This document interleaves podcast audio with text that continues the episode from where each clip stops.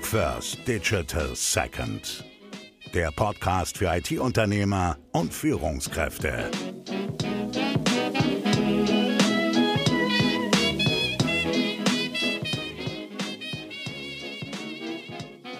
Herzlich willkommen zu einer weiteren Folge Analog First, Digital Second. Wir haben uns heute hier getroffen ähm, mit einem ähm, Dresdner, der äh, ein Dresdner IT-Unternehmen hat, und zwar André Pinkert von Queo. Hallo André. Grüße, hallo. Moin, moin. Ähm, André, äh, wir haben äh, uns äh, vor einiger Zeit auf einem Event getroffen und ähm, auch in den Vorgesprächen kam raus, ähm, dass ihr als Queo äh, viele neue Sachen ausprobiert, äh, auch eine gute Sichtbarkeit habt und wir haben uns gedacht, komm, wir reden heute mal ein bisschen über das Thema Onboarding, ähm, ein Thema Recruiting ist für ganz, ganz viele IT-Unternehmen ein Riesenthema gerade. Ja. Ähm, und die Idee wäre einfach mal, dass wir da uns zusammen austauschen. Was kannst du erzählen? Was habt ihr für Erfahrungen gemacht? Aber vielleicht bevor wir starten, ähm, das ist so bei uns ein bisschen Tradition, einfach mal den Hörern so erfahren zu lassen, wo kommt ihr her, wo kommst aber auch vor allem du her? Was ist so deine Vita? Was hast du bisher so erlebt in paar Sätzen. Ja. Das wäre total spannend. Ein paar Sätzen, das ist immer so schwierig, aber ja, ich probiere ja. das. Äh, danke erstmal für die äh, Einleitung. Ähm, genau. Äh, Queo, du hast gesagt, wir sind ein IT-Unternehmen. Das würde ich, muss ich dich leider korrigieren. Total ich sehe uns halt äh, an der Stelle halt als äh, Dienstleister im Spannungsfeld äh, von Kommunikation und Technologie, weil ähm, genau das äh, ist es. Wir machen Projekte und zwar halt äh, versuchen wir die Welten ähm, Agenturbusiness und halt Softwareentwicklung halt schon viele Jahre miteinander zu kombinieren und dabei sind halt äh, viele Lösungen entstanden, wo halt genau das, das Beste aus beiden Welten halt äh, zusammenbringen und äh, parallel dazu natürlich aber auch in der Lage sind, ähm, die beiden ähm, sag mal, Pole auch gut zu bedienen. Das heißt, bei uns gibt es halt klassische Agenturleistungen, mhm. genauso wie halt äh, ich sag mal, Softwareentwicklung und dort halt individuelle Softwarelösungen. Und ich sage immer, wir schaffen halt für die individuellen unsere Probleme unserer Kunden individuelle Lösungen genau in diesem Spannungsfeld ja. Technologie und Kommunikation, entweder an den Polen oder genau im Spannungsfeld. Mhm. Ich glaube, dort sind wir richtig gut. Deswegen würde ich uns gar nicht so als klassisches IT-Unternehmen bezeichnen, weil bei uns gibt es IT-Leute und ja. halt auch aber genau die Kreativen, die Kommunikationsexperten, die da mitmachen müssen und die halt, ich sag mal, alle voneinander profitieren. Und ihr merkt wahrscheinlich auch in euren Projekten immer wieder, dass diese beiden Themen technisch Kommunikation einfach immer miteinander zusammenhängen und deswegen es da ja. beidseitig irgendwie Experten braucht, die ja. dann gemeinsam eine coole Lösung schaffen, genau. die ganzheitlich funktioniert Richtig. und nicht nur technisch. Oder? Richtig, genau. Ja. Egal, ob es die Kampagne ist, egal, ob es das äh, Portal, die Website ist oder halt wirklich eine individuelle Softwarelösung, die den Prozess unterstützt. Äh, genau das Zusammenspiel macht halt, glaube ich, gute Lösungen, gute Projekte in dem Bereich aus und äh, das ist unser Credo an der Stelle. Da arbeiten wir. Das hat sich sicherlich im Laufe der Zeit so entwickelt. Mhm. Wir haben viele Sachen probiert, aber glaube schon, dass das halt diese klare Positionierung ist, die sich jetzt äh, in den letzten Jahren heraus entwickelt hat und die wir auch für die Zukunft genau als das sehen, wo wir hinwollen, wo wir halt auch der Partner in Deutschland werden wollen, der das halt bedient. Cool. Und das heißt, wer sind so Kunden von euch? Was ist so ein, ein Queo-Wunschkunde, bei dem ihr gerne zusammenarbeitet, wo ihr, ähm, ja, ihr, eine gute Zusammenarbeit schafft und auch eine richtig coole Lösung? Ja, also äh, es gibt, ich glaube, wir haben wirklich querbeet Kunden, mhm. wenn du mich jetzt so nach den aktuellen Kunden fragst. Ähm, sehr großer Kunde von uns ist äh, die AOK bzw. der AOK-Bundesverband. Ja. Wir betreuen seit äh, vielen Jahren halt AOK.de als Portal mit allem, was halt irgendwie an Systemen da halt angeschlossen ist und was kommunikativ nach außen geht und technisch darunter liegt. Ähm, wir haben aber auch regionale Kunden wie König und Bauer, die wir halt komplett auf der Kommunikationsschiene und auch hin und wieder im technischen Bereich halt betreuen. Äh, Volkswagen, äh, die Volkswagen AG ist ein Kunde von uns, sicherlich auch in den letzten Jahren ein bisschen schwierig geworden durch mhm. diverse Skandale. Kommunikation sehr wichtig. Kommunikation sehr wichtig, genau.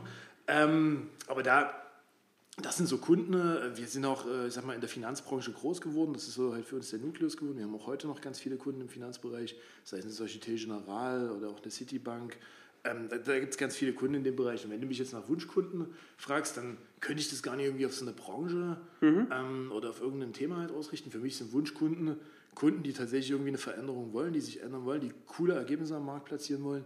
Und wenn sie das wollen und da eine Bereitschaft da ist, das Cooles zu erreichen, dann sind wir eigentlich genau die, die zueinander passen. Und so eine Kunden, Kunden wünsche ich mir, weil es ist immer zäh, mit Leuten zusammenzuarbeiten, die halt irgendwie was machen müssen. Ja, ja, ja. ja. Ähm, cool. Also das heißt, ihr als Queo, wie, wie groß seid ihr jetzt? Also wenn wir jetzt sozusagen ich glaube, ihr habt ja dann auch in verschiedene, es gibt ja so, so Untermarken, ne? Genau, es gibt halt äh, Submarken, zumindest ja. in der Kommunikation, oder Servicemarken, so wie wir sind, mhm. nach außen. Ähm, und unterteilt intern sind wir in Business Units, äh, mittlerweile auch Standorte ähm, in, in Berlin, Hamburg und Solothurn in der mhm. Schweiz. Äh, und in Summe sind wir halt, äh, ich sag mal, wenn man sie durchzählen würde, so 120 Leute, vollbeschäftigten Einheiten wahrscheinlich ein bisschen weniger. Ja.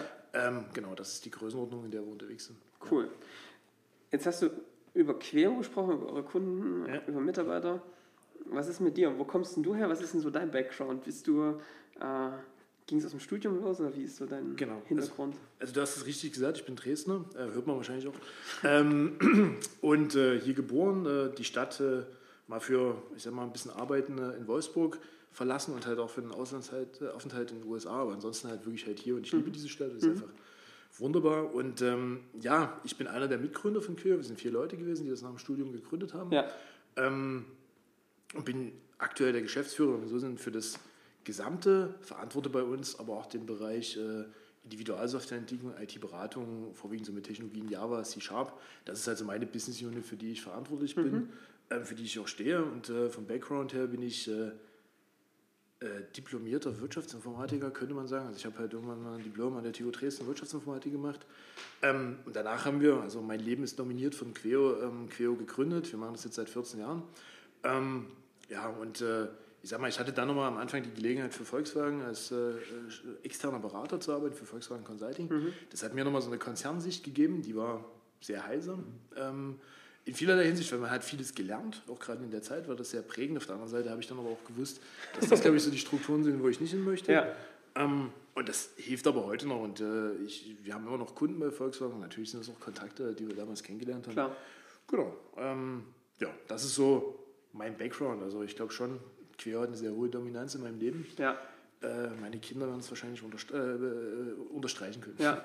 Also sozusagen noch ein weiteres Baby ja, in der Familie Pinkston. So, so könnte man das sagen. Okay, ja. ähm, cool. Und äh, wenn man ähm, aus Dresden, in Dresden unterwegs ist, wenn man äh, in Sachsen unterwegs ist, dann ähm, kommt man an dem Namen Queo, also gerade wenn man sich im Agentur, im IT-Umfeld bewegt, ganz, ganz schwierig vorbei. Äh, ein Grund ähm, ist aus meiner Sicht das Employer Branding. Also ich weiß nicht, wie ihr das kennt, aber es gab eine Zeit, da waren ganz, ganz aktiv ganz, ganz bunte Menschen in sozialen Medien sichtbar, die ja. sozusagen dafür geworben haben, doch Menschen bei Queo anzuheuern. Ähm, wie habt ihr euch diesen Ruf erarbeitet? Mit welchen Mitteln? Also wie, wie ist das zustande gekommen, auch diese Kampagne, die ja echt mhm. sehr viel Sichtbarkeit erzeugt?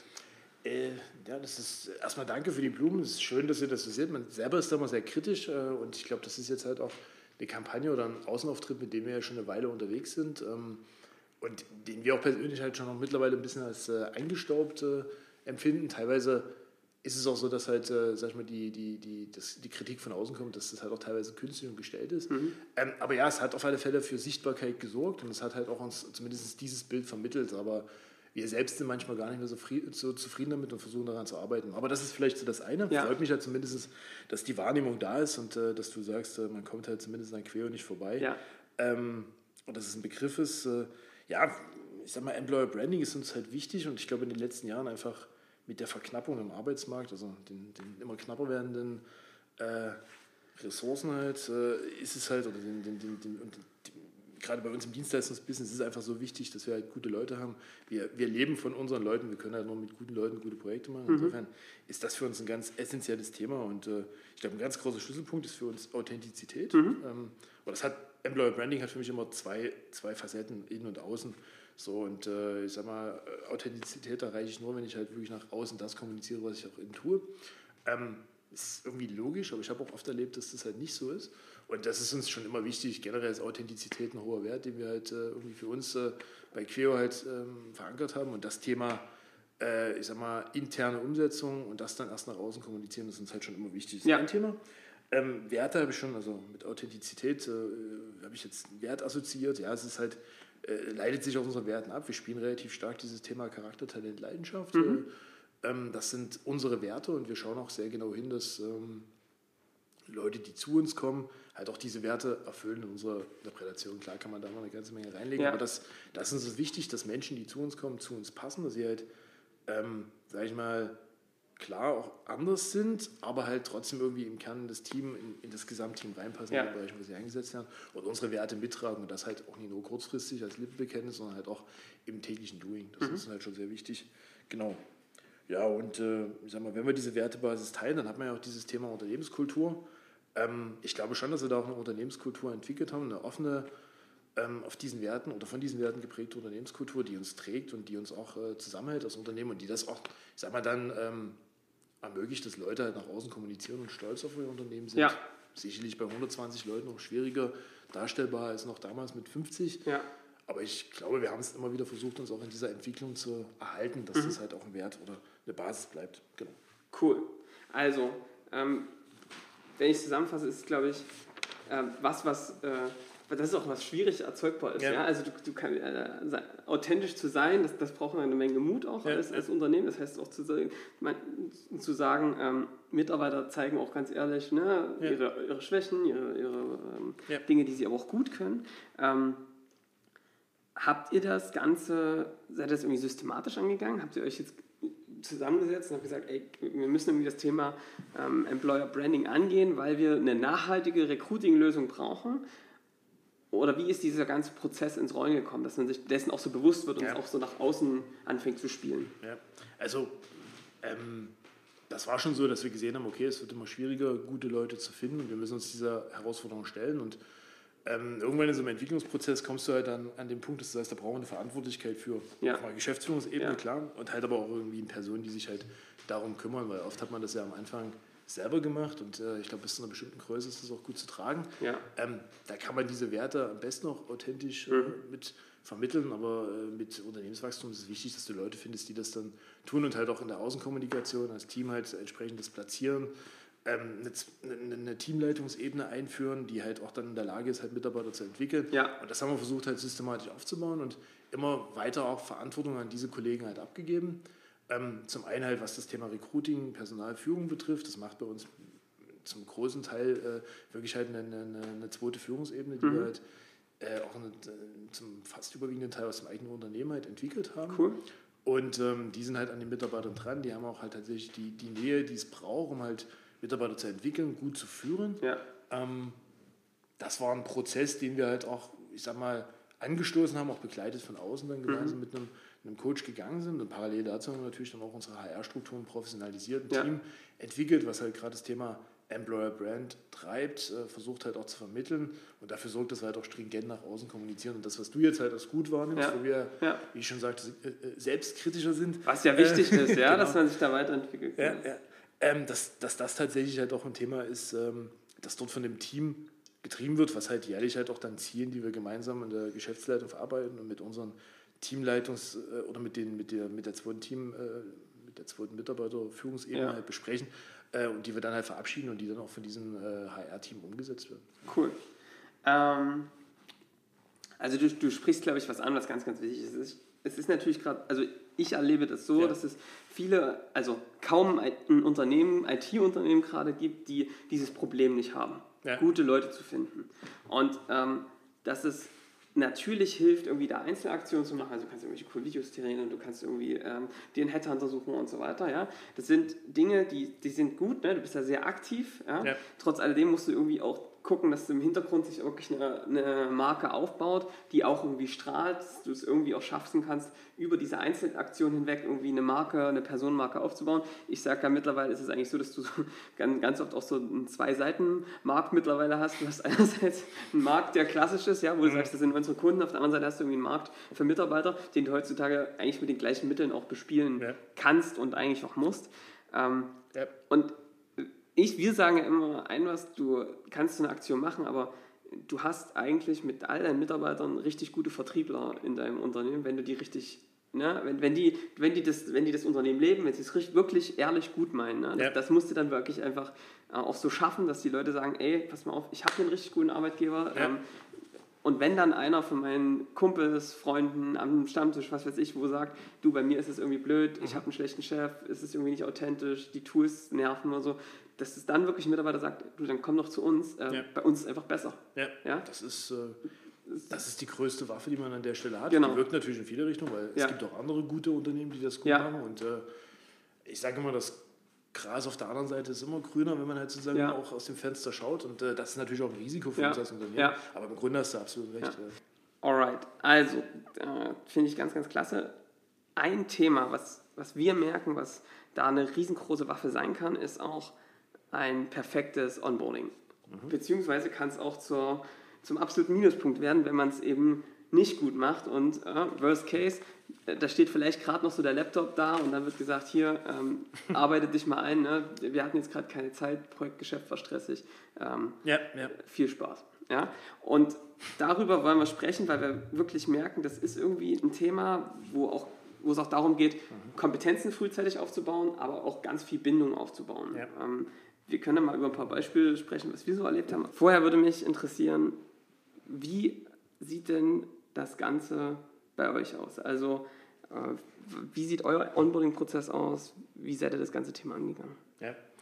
Also auch da haben wir ganz viel im Laufe, glaube ich, unserer Unternehmensgeschichte gelernt. Ich glaube, am Anfang äh, lief es auch so, wie du es gesagt mhm. hast. Wir haben den Laptop hingestellt oder den Rechner und dann ging es los und dann hat man auf Zuruf die Themen gestaltet. Äh, und klar, ähm, jedem ist klar, dass das nicht funktionieren kann. Also haben wir irgendwann im Laufe der Zeit einen strukturierten Prozess entwickelt. Schon auch, als wir angefangen haben, eine zweite Führungsebene zu etablieren, ähm, auch die brauchten ja irgendwie Anhaltspunkte, wo sie sagen, wie gehe ich jetzt mit den Leuten halt vor und äh, dann haben wir den Prozess strukturiert. Das heißt, ich glaube schon, dass das sehr ähm, klar ähm, vorgegeben ist, wie halt ein Mitarbeiter bei uns reinkommen soll und äh, ich sag mal, wir haben da halt so verschiedene Instrumente halt, äh, entwickelt. Ich glaube, das, das, wesentlichste Ziel ist ja für uns als Projektdienstleister, dass die Kollegen schnell einsetzbar sind. Das ist nach wie vor das Ziel. Das war auch früher unser Ziel, aber mhm. der Weg dahin ein anderer. Und ähm, ich sag mal, echte Bindung zum Unternehmen entsteht aber immer erst durch die Menschen, ne? neue Führungskräfte, Teamkollegen. Und irgendwie das muss ich ja sinnvoll miteinander kombinieren. Das heißt, ich brauche halt Inhalte, die eine Führungskraft vermitteln und ich brauche vielleicht auch eine Art Coach im Unternehmen, der den neuen Kollegen da bereite, äh, begleitet, sich halt zurechtzufinden, irgendwie so die Alltagsfragen, die kurzfristig hochkommen und die man nicht unbedingt mit seinem Chef halt sofort besprechen möchte, klären kann. Und äh, da haben wir halt zwei Aspekte. Einmal so ein Mentor, der tatsächlich im Team sitzt. Ähm, wir haben äh, seit diesem Jahr auch cross-funktionale Teams, wo dann halt ein Kollege reinkommt, wenn wir in den, äh, Fach, also in den Fachabteilungen unterwegs sind oder zumindest in den Produktivteams unterwegs sind. Und äh, da ist ein Mentor und der begleitet halt den Kollegen auf dem Weg in seine neue Aufgabe hinein, stellt ihnen halt auch Kundenthemen vor, weil auch das ist wichtig, dass er sich mit der Branche, mit dem Kunden halt auskennt, ähm, für die er halt primär arbeiten wird das macht so, ich sag mal, der, so diese Socializing-Ebene, auch diese teilweise Wissensvermittlung aus dem Team heraus, macht ein Mentor. Ähm, so nennen wir das. Und äh, dann gibt es natürlich den Vorgesetzten, der halt für sich auch einen strukturierten Einarbeitungsplan aufstellt, bevor ein neuer Kollege zu uns kommt, wo halt dann drin steht, okay, es gibt die und die Themen, sei es, äh, ich sag mal, Vermittlung des Projektprozesses, sei es Umgang mit unserer Zeiterfassung, sei es halt, sag ich mal, die Ablagestrukturen bei uns. Das ist alles dokumentiert.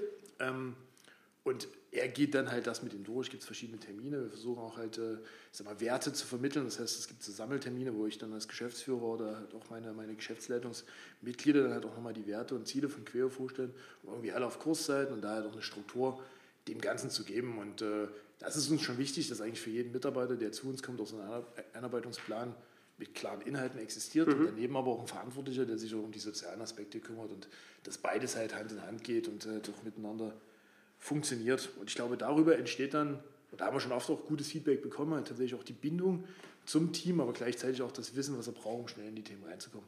Und dann ist das bei der Breite unserer Leistung natürlich sehr unterschiedlich. Das heißt, ich muss einen Designer ähm, oder halt einen äh, Konzepter im, Kreativbereich ganz anders einarbeiten als ein Java-Entwickler, der dann halt äh, individuelle Softwarelösungen baut und äh, vielleicht noch auf einem Projektrumpf arbeitet, den wir uns im Laufe der Jahre erarbeitet haben. Das heißt, da gibt es dann sehr individuelle Themen und auch das muss die Führungskraft vorher auswählen, dass sie sagt, es gibt den allgemeinen Teil, mhm. der ist für alle gleich und es gibt halt bestimmte Aspekte, die sind für meine Fachlichkeit wichtig und versuche das halt dann zu treiben. Und äh, ich glaube, dort, dort sind wir tatsächlich äh, gut unterwegs, da habe ich ein gutes Gefühl. Das ist aber auch unabhängig davon, ob das jetzt halt im Produktivteams ist.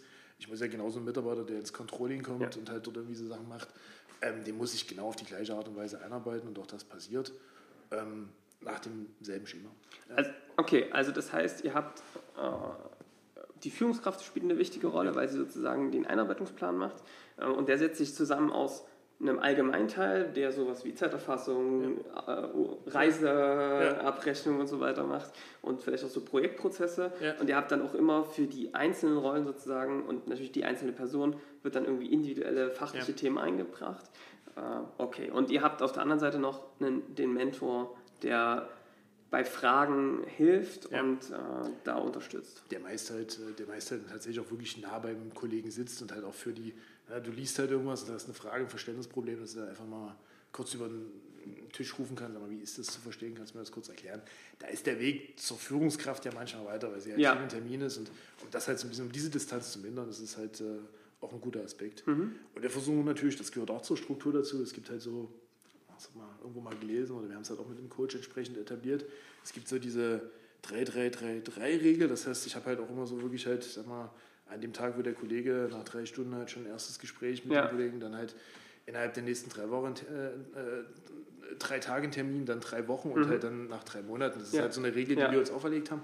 Das ist so erstmal das, das grundsätzliche mhm. Set, wie ich da halt vorgehe, um auch überhaupt eine Struktur zu haben, dass ich als Führungskraft mit dem Mitarbeiter immer in Kommunikation bin, ich persönlich mache dann auch noch ganz viel über Rücksprachen, wenn ich dann halt irgendwie so, sag mal, die ersten zwei, drei Wochen halt hinter mir habe, dass man dann auch in so einen regelmäßigen Turnus kommt, um halt Fragen zu klären. Einarbeitungsplan ist ja auch ein Instrument, wo der Mitarbeiter sich selber mit beschäftigen kann. Wir verlinken dort ganz viele Inhalte aus dem Wiki, ähm, ja. arbeiten da halt mit äh, etablierten Systemen mhm. im Markt und ähm, ich sag mal, dort ist ganz viel Wissen dokumentiert. Äh, der Plan ist meistens auch eine Wiki-Seite. Okay. wird halt dann ja, einfach abgearbeitet, halt, dass der, der, der, Kollege dann halt viele Dinge sich selbst erarbeitet, eher in Fragen stellt. Und dafür ist dann halt entweder so ein Termin nach der 333-Regelung mhm. oder, ähm, ich sag mal, wirklich eine Rücksprache, die dann halt später halt in so einen kontinuierlichen Modus übergeht. Ein gutes Instrument. Ja. Und, äh, ich, sag mal, ich in meiner Führungsrolle habe das oft halt Kollegen empfohlen, die das heute auch sehr aktiv anwenden. Das ist immer schön auch zu sehen, dass sich sowas vielleicht, was man selber als gut erachtet hat, auch in den Alltag halt bei äh, jetzt äh, disziplinarisch Führungsverantwortlichen halt, äh, sag mal, etabliert. Ne? Ja, also das zeigt auch wieder ne, gutes Vorleben, selbst machen ja. äh, und dann wird das auch, wenn es gut äh, ist und gut ankommt, Klar. auch übernommen. Und wenn es schlecht ist, muss man es hinterfragen. Klar. Das gehört für mich, also ich meine, das ist auch was, was ja sich ständig weiterentwickeln muss. Ich glaube, ja. äh, wir haben ähnlich wie bei dem, was du vorhin, äh, sag mal, im Außenwirkungsbereich gesagt hast oder was ich gesagt mhm. habe, ähm, haben wir das natürlich auch bei den Instrumenten. Da sieht man ganz viel, wo man sagt, Mensch, das könnte man besser machen. Ja. Dort, dort muss man ein sinnvolles Verhältnis auf einen Nutzen stehen, aber mhm. das kontinuierlich zu tun, äh, ist wichtig und da helfen ja dann auch wieder Tools wie ja. Wikis, die ja dafür da sind, dass halt sowas, so eine Wissensbasis auch lebt. Ja. Wie lange braucht ihr denn gerade ungefähr, um so eine, wahrscheinlich ist das für alle Rollen schwierig äh, ja. zu sagen, aber wie lange braucht ihr denn, um jemanden ähm, reinzukriegen ins Projektgeschäft?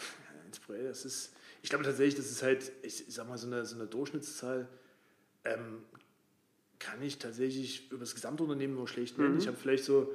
Vielleicht ein paar Anhaltspunkte. Genau, so ein paar Anhaltspunkte. Also ich glaube, so die, die Grundstrukturen, da sind wir relativ schnell, weil mhm. wir einfach, da gibt es ja dann noch Templates, du kopierst das, die Leute gehen das durch. Das hat, ich sag mal, auch bei der Menge an Leuten, die wir in den letzten Jahren eingestellt haben, da kommt dann auch eine gewisse Routine halt rein.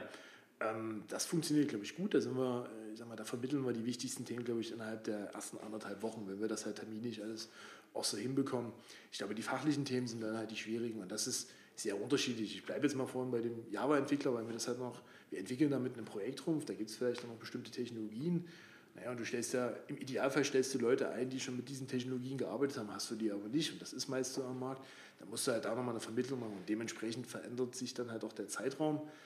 Äh, ich, ich sag mal so, bis wir die, so einen Java-Entwickler im Projektgeschäft drin haben, dass er halt auch wirklich am Projekt mitarbeitet, mit natürlich einer dann anderen Quote als der erfahrene Entwickler. Ich glaube, brauchen wir schon so einen Monat. Äh, wenn es richtig gut läuft, ich glaube, es gibt auch Beispiele, wo es halt anderthalb Monate gelaufen ist, weil je nachdem, was er halt an Vorwissen mitbracht. Ja.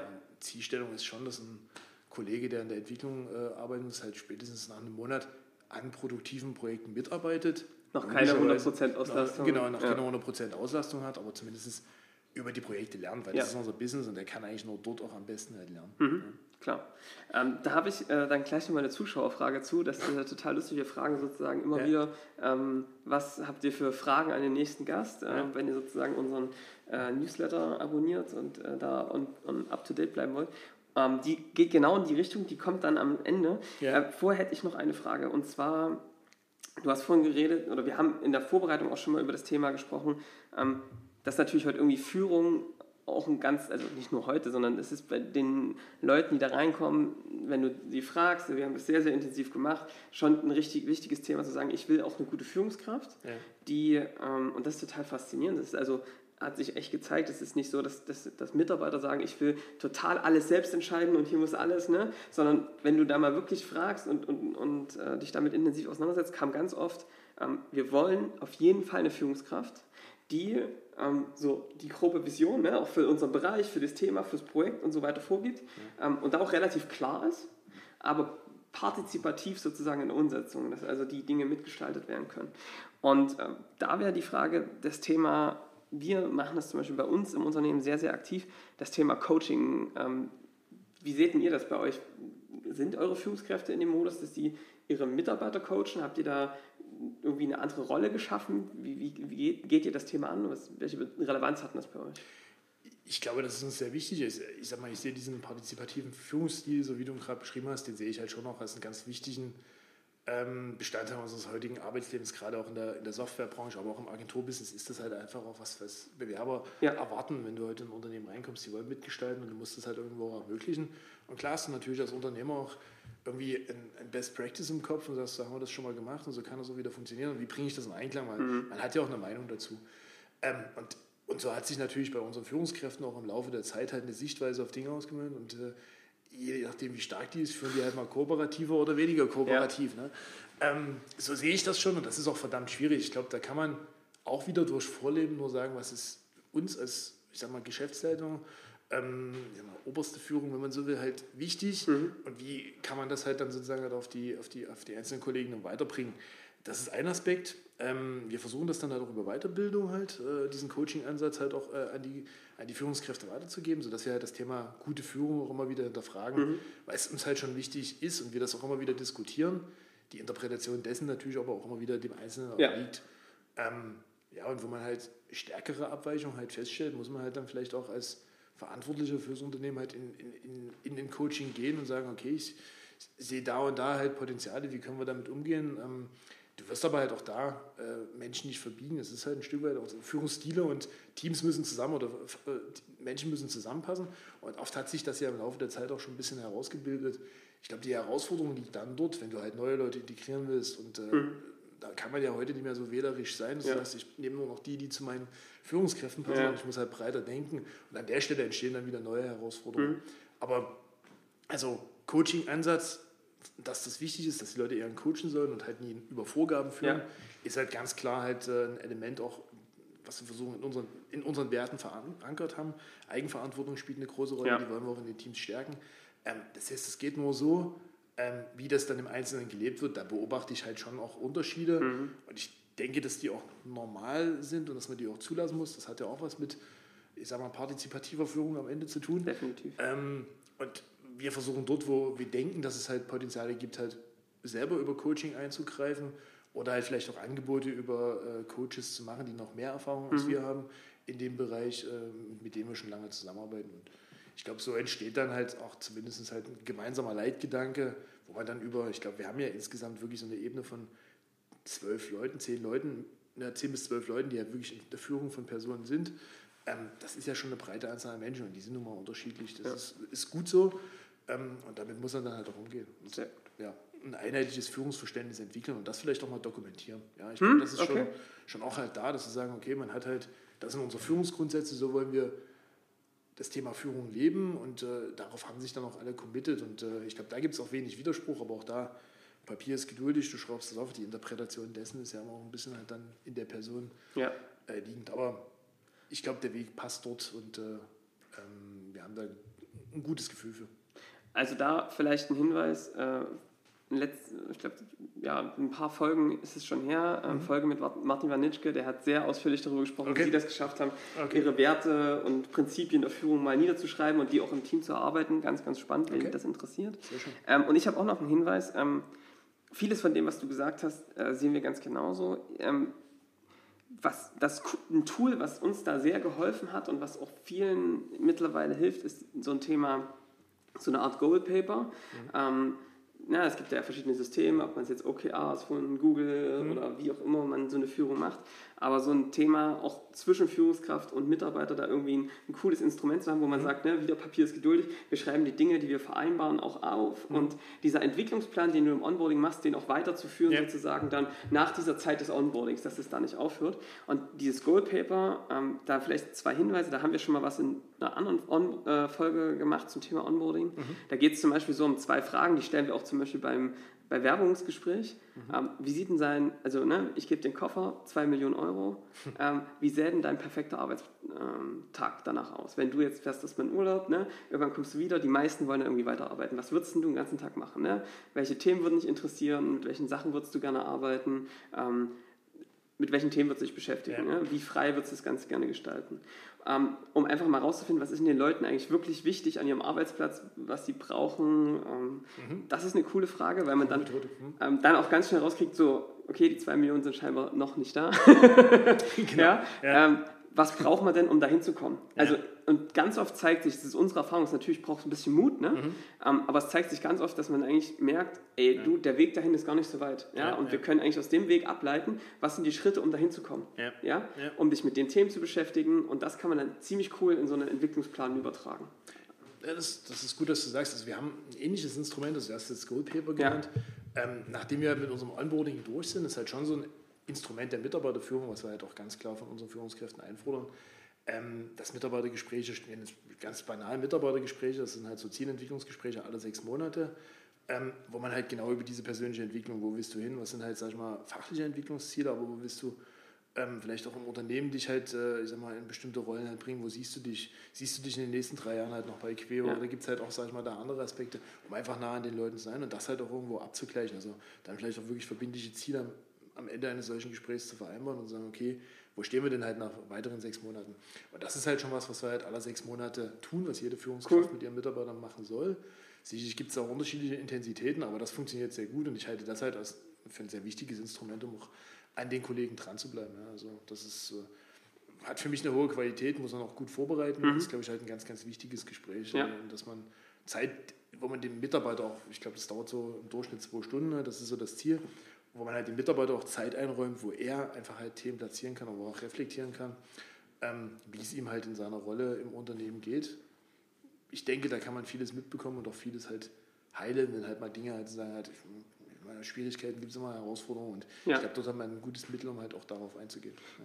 Genau, also ihr nutzt es wahrscheinlich dann auch so, dass es sozusagen so ein Dokument ist für beide, ne, genau. wo man sowohl dann auch eine Fremdeinschätzung und eine Selbsteinschätzung dran machen kann, aber wo man auch gemeinsam so, ne, das ist ja. unser Plan, wie du dich hier weiterentwickeln genau. kannst, genau. wie wir das zusammen hinkriegen und dann kannst du da schön die Dinge gibt's, ableiten. Gibt es einen Leitfaden, genau, wo cool. halt der Kollege halt, äh, der dann ins Gespräch kommt, sich vorher ähm, damit beschäftigt, halt einfach sieht, okay, was gibt es halt für Fragen, sich ja. und dann geht man das gemeinsam durch. Es gibt auch so eine Selbsteinschätzung anhand von Kriterien, die wir also für verschiedene, ich sag mal, Karrierestufen oder halt fachliche Karrierestufen bei uns halt haben. Das kann man dazu halt mit als Führungskraft nutzen. Also gibt es einiges. Und auch da ist es so, ähm, den Heiligen Gral haben wir da noch nicht gefunden, was vielleicht auch die Strukturierung der Gespräche betrifft. Da lernt man immer wieder Neues. Da versuchen wir auch Austausch zwischen den Führungskräften zu initiieren, damit äh, die voneinander lernen können, was man besser machen kann. Und äh, ja, ich sag mal, seitdem wir jetzt auch auf großfunktionale Teams umgestellt haben und die Führungskräfte nicht mehr mit jedem Mitarbeiter aus ihrem Fachbereich in einem Team, äh, in einem Raum sitzen, sind da natürlich auch die Herausforderungen und die Dringlichkeit für so eine Gespräche auch gestiegen und äh, das wird, glaube ich, als Instrument sehr gewertschätzt. Sehr, sehr gut. Ähm, ein kleiner Hinweis dazu, wir haben diese ganzen Insights ja, aus den verschiedenen Gesprächen mit Unternehmern zum Thema Onboarding, auch dieses Goalpaper und auch diese Kernfragen, alle zusammengefasst äh, in ein E-Book, das hauen wir hier mit rein. Okay. Könnt ihr euch einfach kostenlos runterladen, da ist sozusagen auch eine Vorlage für dieses Goalpaper drin, für den Entwicklungsplan, da ist alles äh, sozusagen schon einmal vorbereitet. So nutzen wir den, ähm, mhm. zur freien Verfügbarkeit. Spannend. Äh, Spannend. Vielleicht ja? können wir da auch noch was lernen. Klar, Gut, ja. äh, total gerne runterladen. Wie gesagt, der Link da drin.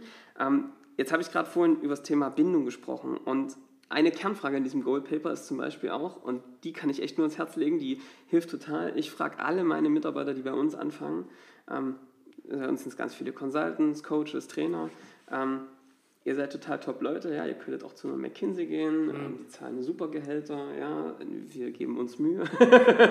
so, ähm, wir, wie schaffen wir es, wie schaffe ich es als Unternehmer, so eine top Leute wie euch mhm. bei uns zu halten. Und zwar nicht, um eine Mauer drumherum zu bauen, sondern wie schaffe ich so eine Top-Leute? Ja, jetzt werdet ihr Berater, beratet mich mal. Was soll ich tun als Unternehmer, ja. um so eine Top-Leute wie euch dran zu binden? Und was dann passiert ist natürlich, dass genau daher habe ich sozusagen auch diese Insights, dass du natürlich erfährst, so was ist den Leuten wirklich wichtig. Ne? Und was da kommt, ist total beeindruckend. Ja. Also ähm, ja, ich will ähm, so und so viel Prozent gerne auf dem Projekt arbeiten mit solchen so einen Kunden, das finde ich spannend an den und den Themen. Ich will aber auch Freiraum haben, um neue Themen zu erforschen. Alles klar, was für Themen? Das und das. Ähm, ich will eine Führungskraft, die mir die und die Dinge mit klar setzt mhm. ja, und die mich in den und den Bereichen frei arbeiten lässt. Und ich will aber trotzdem sehr aktiven Austausch mit den Leuten, auch wenn wir interdisziplinär arbeiten. Dann kam so ganz oft, ich will einen Coach, ich will jemanden, der mir zeigt, wie man richtig, richtig produktiv wird und mhm. der Beste in der Selbstorganisation wird. Ja. Und das ist total cool. Wir schreiben das dann auch auf und sagen dann, so mal, wenn das jetzt für die anderen gilt, gilt das auch für dich? Mhm. Ja, ganz oft ja.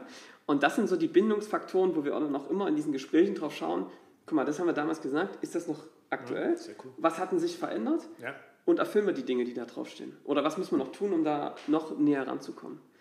Weil wir glauben, wenn du das erfüllst und du den Leuten, wie gesagt, so einen richtig coolen Arbeitsplatz gibst, wo sie sagen, ey, das ist genau das, was ich machen will, dann funktioniert es für alle am besten, für den Kunden, für das Unternehmen, für den mhm. Unternehmer. Ist, ist tatsächlich spannend, weil euer Business ist ja noch stärker darauf ausgerichtet, dass die Leute halt wahrscheinlich beim Kunden sitzen. Das heißt, ja. ihr habt noch weniger Kontakt. Ähm, ähm, dann ist das natürlich halt auch äh, ein guter Indikator für euch, also, äh, woran ihr euch orientieren mhm. und für euch noch wichtiger.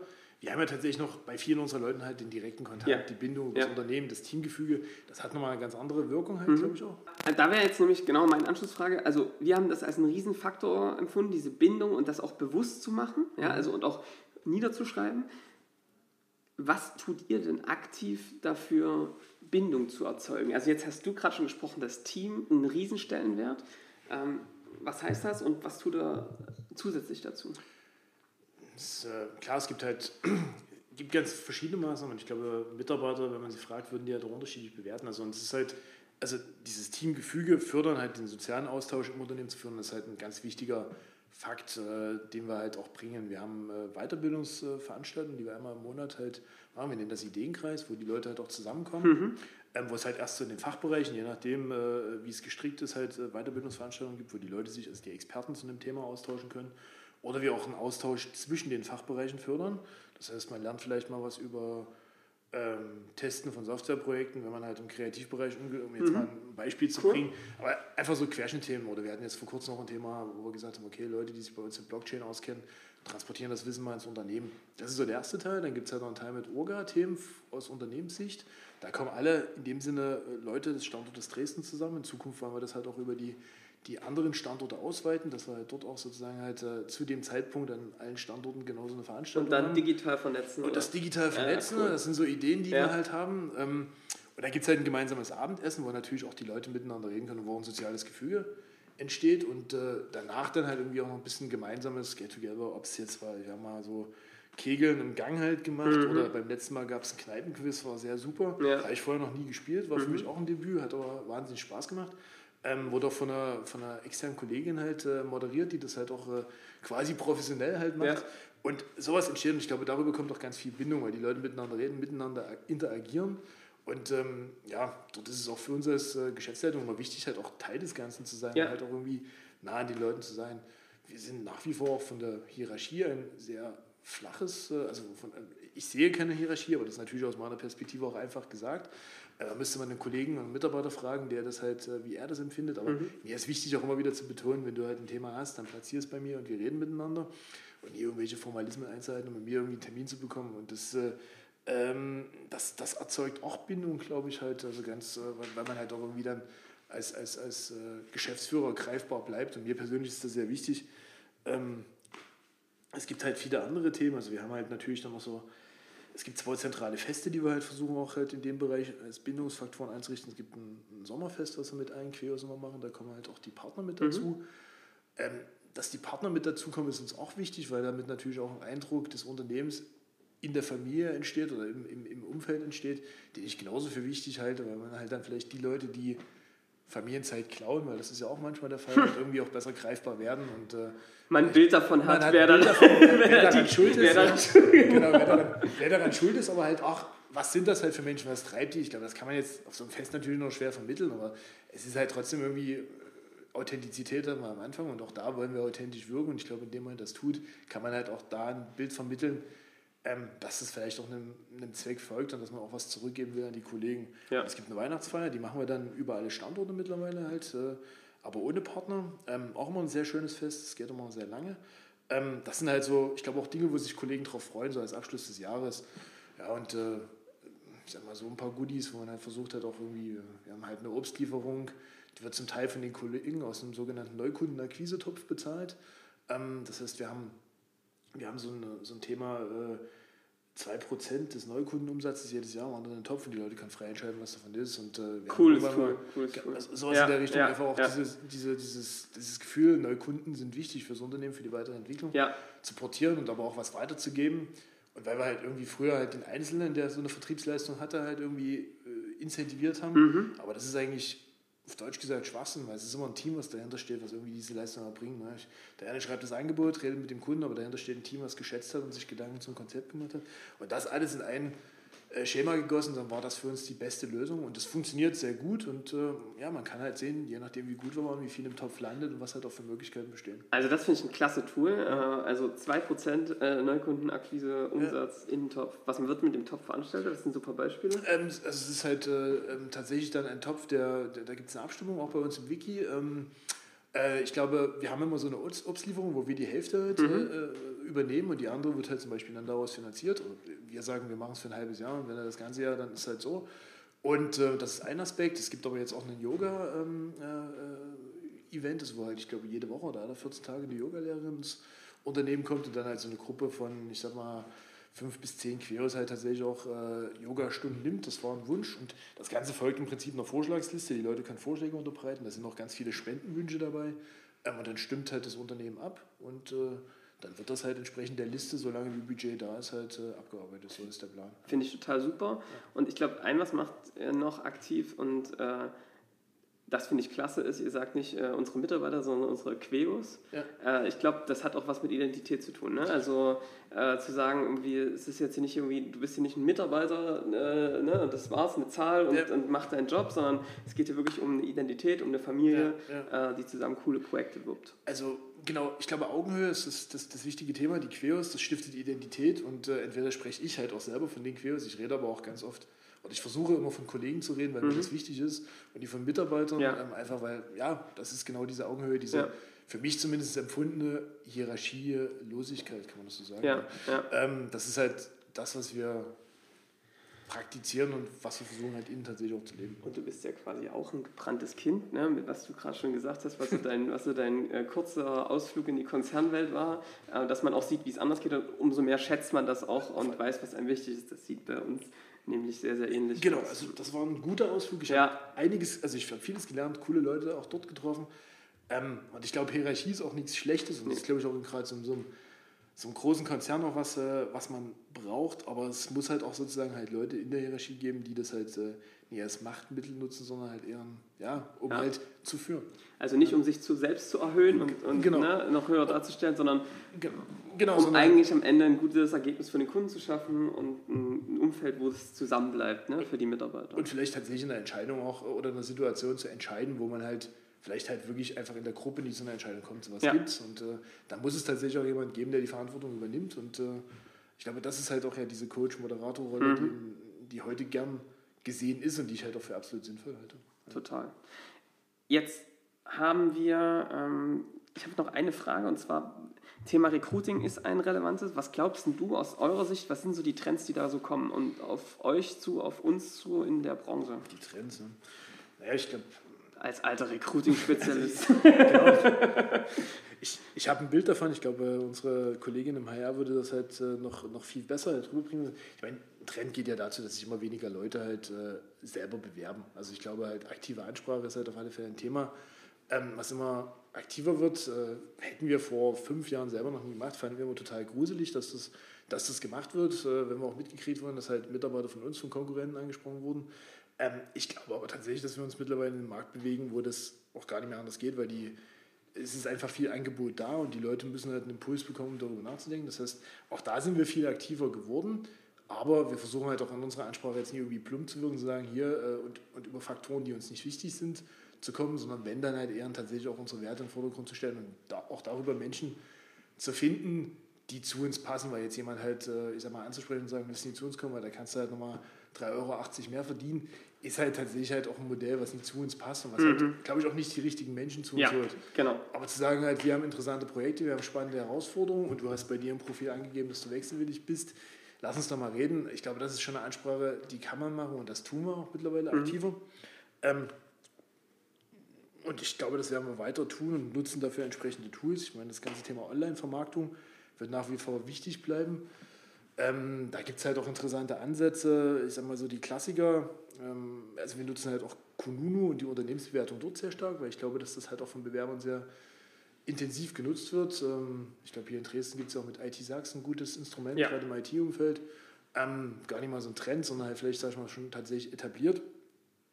Was haben wir denn, also ich sag mal, wo wir eher weniger Geld gerade ausgeben wollen, sind halt LinkedIn und halt auch so diese Netzwerke wie Indeed, weil da kommen halt tatsächlich auch nie die Bewerber, die ähm, wir halt wollen oder die halt uns dort halt auch wirklich weiterhelfen. Ähm, Twitter ist halt ein Thema, wo wir gerade ganz viel machen. Ja, und dann halt äh, so eine Sachen wie GitHub, Stack Overflow, ich glaube, da sind wir auch aktiv. Messen besuchen, Veranstaltungen, also einfach auch, glaube ich, im Real Life präsent mhm. sein. Das ist, glaube ich, halt ein ganz, ganz wichtiger Fakt. Ähm, das ist bei Nachwuchsleuten, also die jetzt aus der Uni kommen, einfacher, weil es gibt halt viele Karrieremessenangebote, wo man sich halt zeigen kann. Forschungsprojekte, Werkstudenten, mhm. so ein Weg, das sind, glaube ich, auch, da haben wir gute Erfahrungen mitgemacht, das werden wir auch weitermachen. Und das sind ja genau diese, diese Punkte, wo man Queo erleben kann, weil ich muss es erleben, um das halt auch äh, für mich halt, ich sag mal, bewerten zu bewerten können, zu können ja. und sagen, das ist es. Erzählen kann man immer viel und auch das hilft ja zumindest, um Leute zu einzubringen, aber ich glaube, das Erleben ist das Wichtige.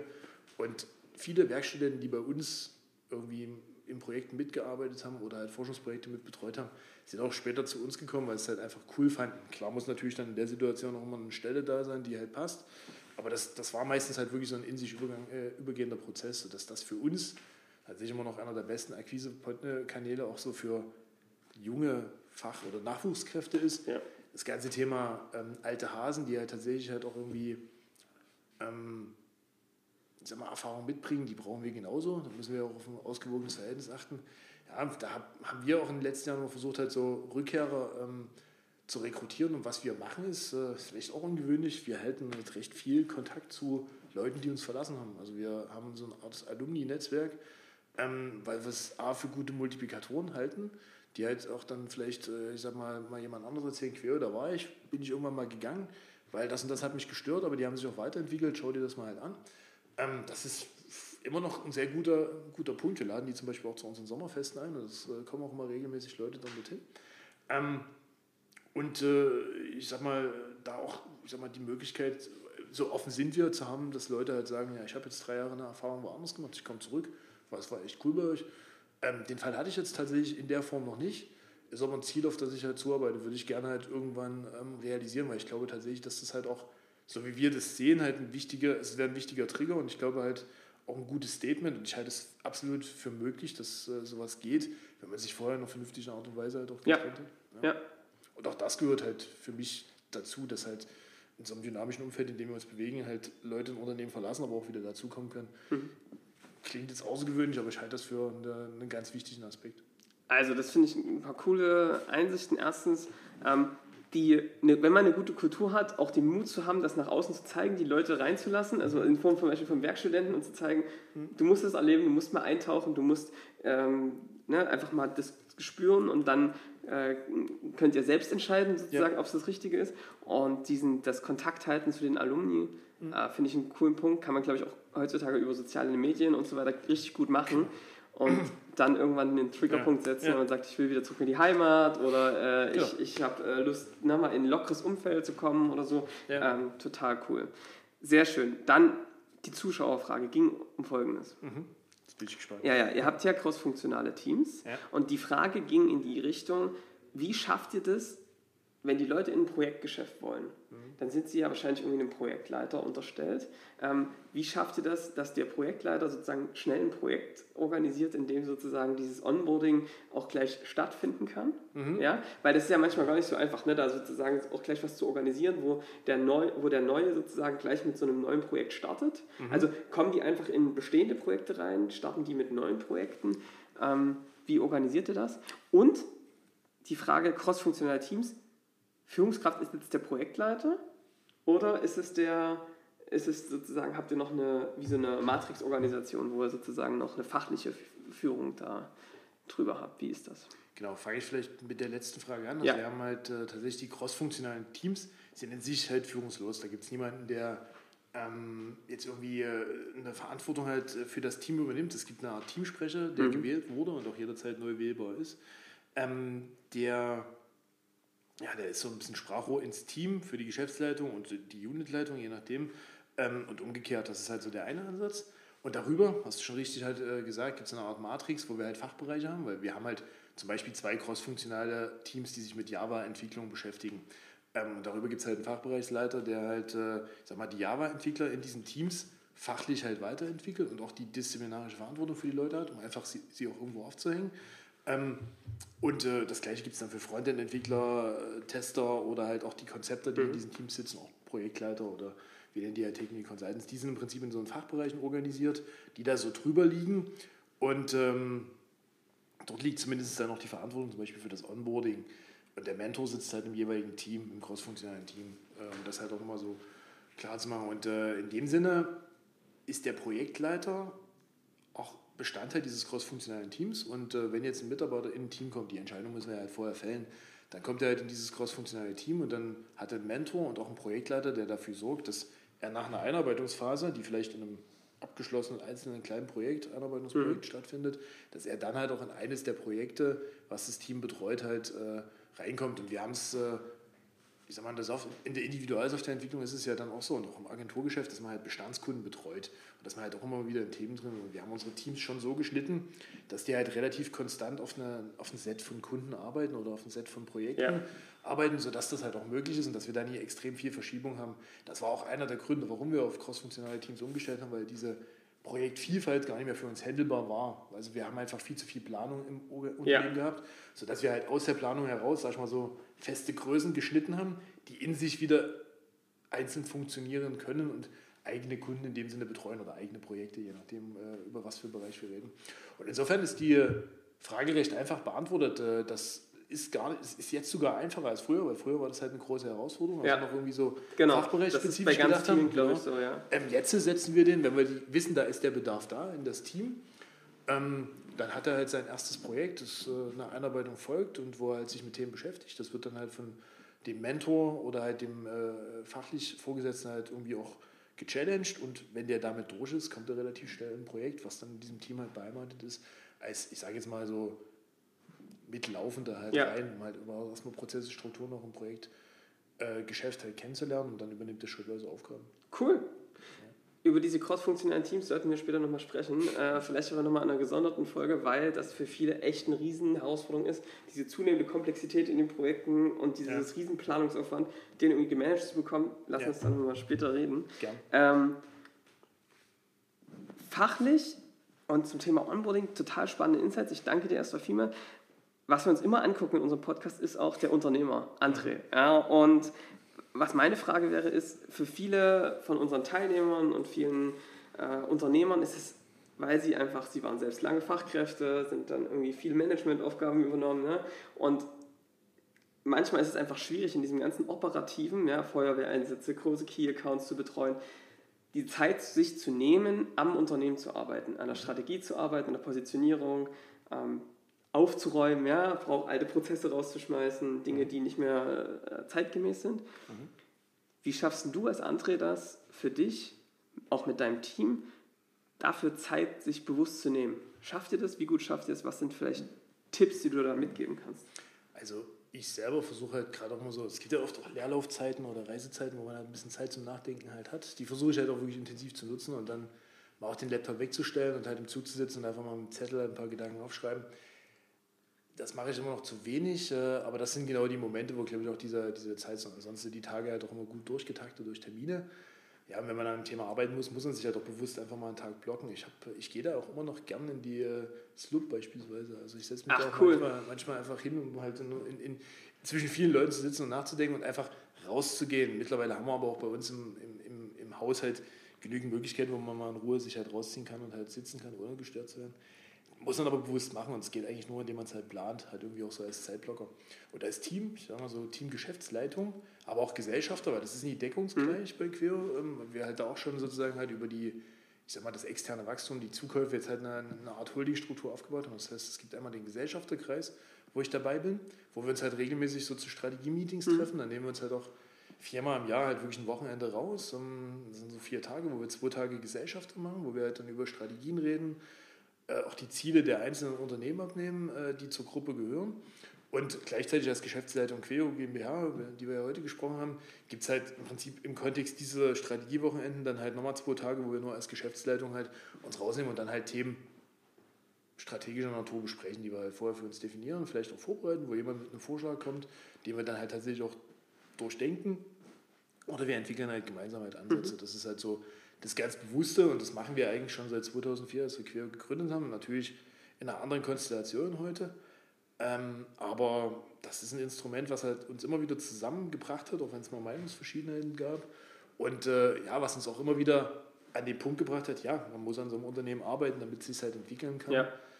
Und man muss halt auch ein bisschen experimentieren. Wir haben bestimmt auch äh, da Dinge entschieden, die wir dann ausprobiert haben, die gar nicht funktioniert haben. Aber ich würde sagen, viele Sachen haben funktioniert, weil sonst Scheinbar. wären wir heute ja nie da, sagen wir, dass wir halt irgendwie in der Größenordnung agieren können. Und ja. ähm, das war wichtig. Und ähm, ich, also ich schätze die Zeit immer sehr, aber es ist halt auch tatsächlich so, ähm, dann die Ebene, wo man halt äh, sehr eng aufeinander ist, auch in dieser Gruppe.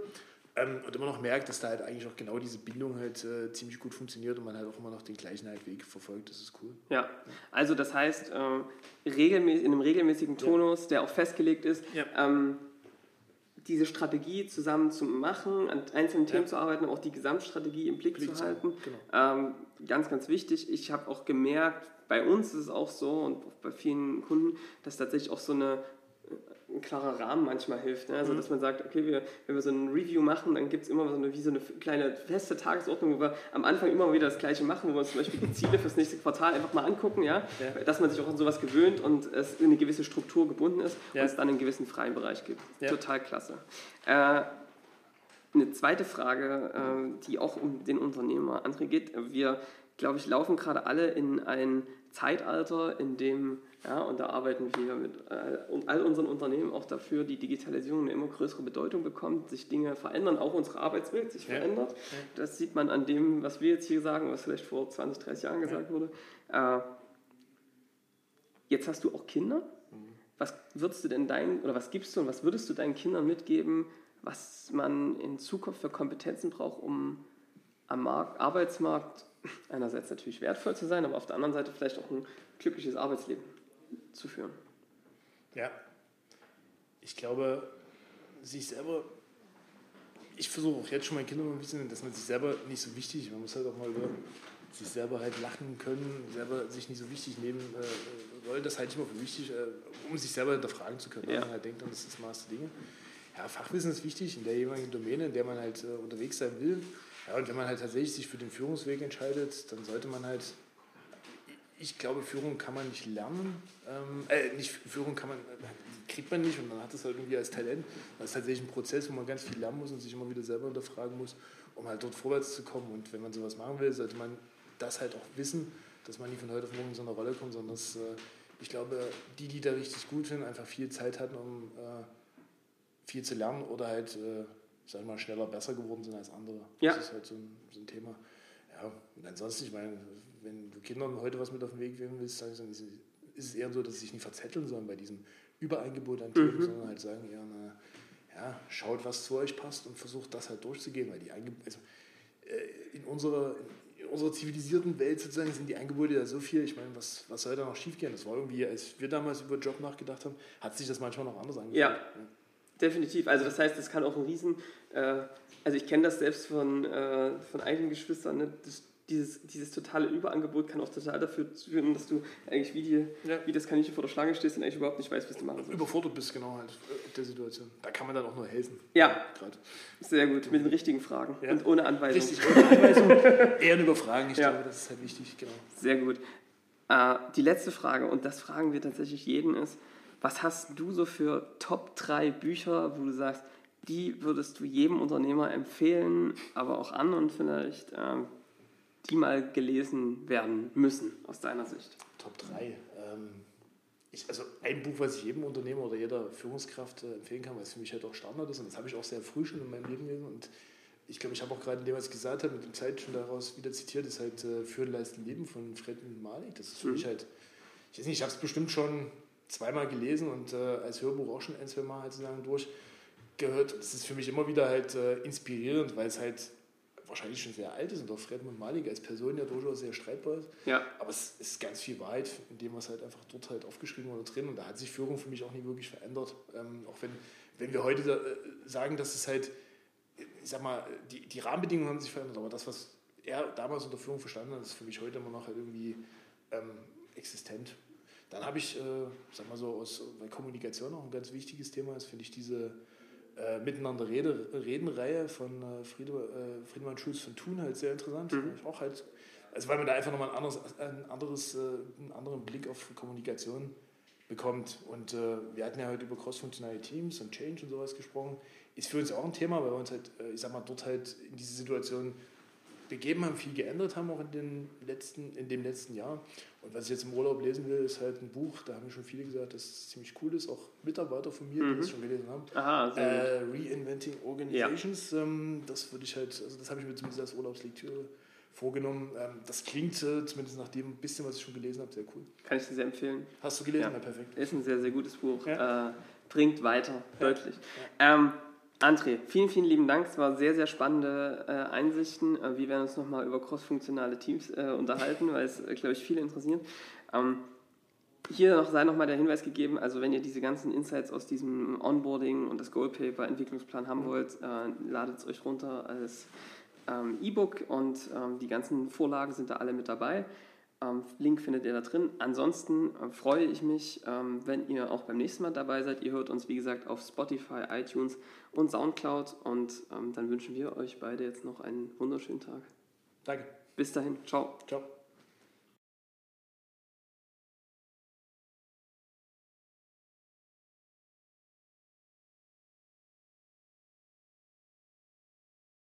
Analog First, Digital Second der Podcast für IT-Unternehmer und Führungskräfte.